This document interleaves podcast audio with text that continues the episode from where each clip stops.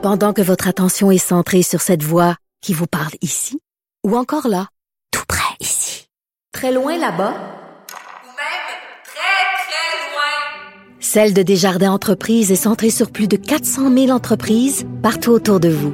Depuis plus de 120 ans, nos équipes dédiées accompagnent les entrepreneurs d'ici à chaque étape pour qu'ils puissent rester centrés sur ce qui compte, la croissance de leur entreprise.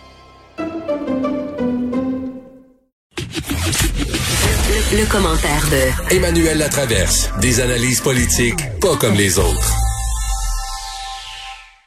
Certainement avoir des discussions à venir avec les provinces. On l'a mentionné plus tôt dans l'émission sur la question du euh, partage des transferts euh, aux provinces, euh, parce que dans l'énoncé, dans ce que les, provinces avaient présenté comme attente, il y en avait une au-dessus de toutes les autres, c'est d'améliorer les transferts en santé, et ça ne se retrouve pas, là, rien là-dessus là, dans euh, la mise à jour économique. En tout cas, moi, j'ai rien vu, parce que je suis assis sur la chaise, j'ai pas étudié ça dans les dernières minutes. Bonjour Emmanuel. Allô? Sur, cette question-là, il semble pas, personne parle de rien au niveau transfert en santé. Est-ce que les premiers ministres des provinces vont être déçus? Ah boy, il n'y a pas un mot. Il n'y a, pas, de mot. Il n'y a pas un mot.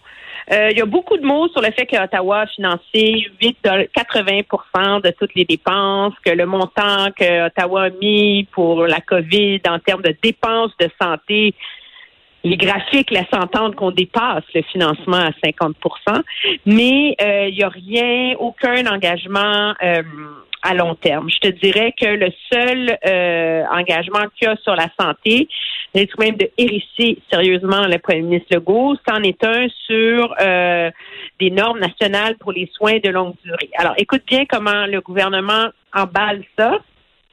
Euh, il met sur la table un milliard de dollars sur deux ans pour des dépenses ciblées pour améliorer la protection, la prévention et le contrôle des infections en CHSLD. Donc, ça peut aller des mesures sur la ventilation, les mises en place de stratégies pour les PCI, euh, l'embauche de personnel additionnel et même l'augmentation des, des salaires pour les préposés aux bénéficiaires, etc. pour avoir droit à l'argent, il va falloir que les provinces fassent patte blanche puis montrent que l'argent est bien dépensé. Et ça, c'est comme, c'est le point de départ pour une discussion sur des normes nationales.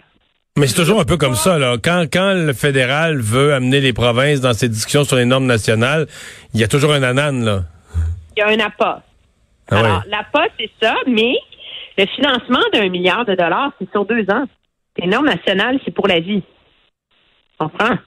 Alors, si Ottawa veut ces normes nationales, ben, il va être obligé de continuer à mettre l'argent dans les CHSLD. Là, en ce moment, il a mis de l'argent pour deux ans c'est un milliard, là. C'est pas des pinottes, là. C'est comme, c'est 500 millions par année, là. Alors, imagine, ça serait quoi le coût de financer ces normes nationales-là?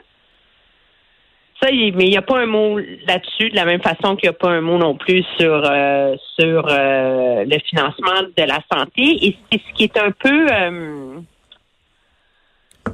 si je peux me permettre, là, c'est la mise à jour économique la plus difficile et la plus compliquée à démêler que j'ai jamais vue. Ah oui. Mais qu'est-ce que tu retiens? Si t'avais, si t'avais à, à mettre, parce qu'on a parlé beaucoup du déficit, mais au-delà de ça, dans les annonces, si t'avais à, à sortir un ou deux éléments qui t'ont étonné ou que t'avais pas vu venir, que tu voudrais relever, ce serait quoi? Euh, ce que j'ai pas vu venir, là, sérieusement, c'est les à peu près 200-300 millions de, de, je vais appeler ça que j'ai pas un meilleur mot, de bébelles idéologiques. Ah, OK, oui. Alors, euh, programme pour augmenter la place des femmes dans le monde des affaires, stratégie pour la valorisation de l'entrepreneuriat féminin, euh, de l'argent pour l'autonomisation des communautés multiculturelles. Euh, tu vois-tu ce genre d'affaires-là? Là? Ça, il y en a pour à peu près 200 millions dans le. Et je me disais, tout le monde est en faveur de l'égalité, de la lutte contre le racisme, l'égalité des femmes. Tu sais, je suis féministe, j'en parle tant que je peux, mais c'est vraiment le moment de saupoudrer de l'argent dans des dans des trucs des bébelles de même. Ouais, parce que c'est pas la cause peut être bonne, mais c'est pas évident que l'argent public, c'est des secteurs où on va aller faire une différence. Euh, c'est ben, l'argent va aller à des organismes qui vont faire quoi exactement? Surtout maintenant, là, il faut faire des choix. Puis l'autre, ben, ça s'inscrit, qui m'a surpris, ça s'inscrit un peu dans la logique de l'histoire des soins de longue durée. On met un milliard sur deux ans pour un problème qu'il va falloir financer sur les décennies à venir. Là. Je veux dire, t'arrêtes de t'arrêtes de mettre de l'argent là-dedans euh, en 2022. Ben, c'est plate, mais faut que tu payes les préposés aux bénéficiaires. C'est la même chose pour les garderies. On met une mise de fonds d'à peu près euh, 500 millions dès l'an prochain pour un réseau national de garderies qui sert entre autres principalement à embaucher davantage d'éducatrices, augmenter leur salaire, valoriser la profession. Mais ça, elle prend l'argent pour ça dans son fonds de relance économique. Ce serait- la relance économique, l'idée de ces programmes-là, tu le sais, c'est que tu es supposé pouvoir fermer le robinet à un moment donné. Là. Oui, oui, je comprends. Le problème de relance économique, c'est comme, comme de l'argent que tu utilises une fois pour donner, un, comme on dit, un beau, comme des câbles à booster sur l'économie. Là, tu leur donnes. Alors, tu sais, tu mets. Alors qu'un programme social, c'est des fonds euh, récurrents qu'il faut que tu installes dans le budget pour toujours. Là.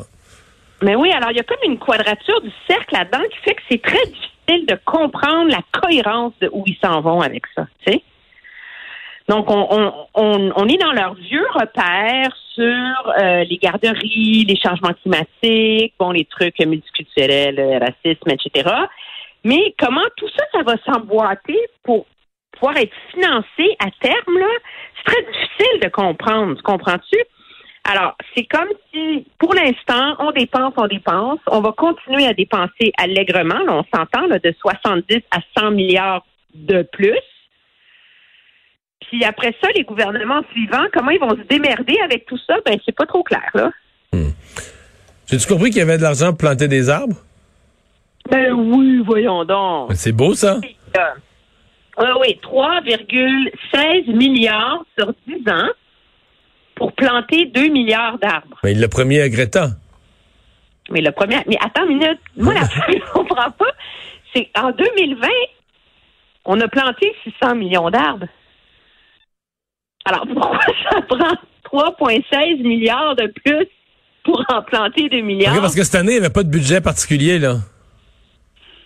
Non. Fait en tout cas, je pense que c'est des arbres qui sont plantés par les compagnies forestières. Ben oui, c'est ça. De régénérer la forêt.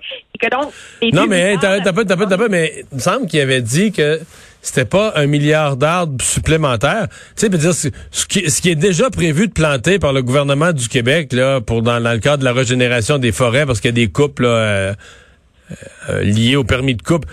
Et je pense pas qu'il pouvait compter ça dans son milliard. Il pouvait pas compter des affaires qui sont pas de sa responsabilité, Non, qui sont pas de sa juridiction, puis qui vont, milliard- qui vont se faire de toute façon, là. C'est ça. Le 3 milliards, c'est pour 2 milliards d'arbres de plus que ce qu'on plante généralement. Là. Il y a Bon. aussi 631 millions pour restaurer les écosystèmes. Il y a, il y a- il y a beaucoup d'argent pour le climat. Là. On sent clairement que ça va être la pièce maîtresse de son plan de relance. Mais encore là, on est dans des... Tu sais, tout le monde, c'est le fun de parler d'électrification des transports. On parle de ça. là, on va mettre des bornes rechargeables. On va mettre de l'argent pour l'éco-rénovation énergétique des maisons.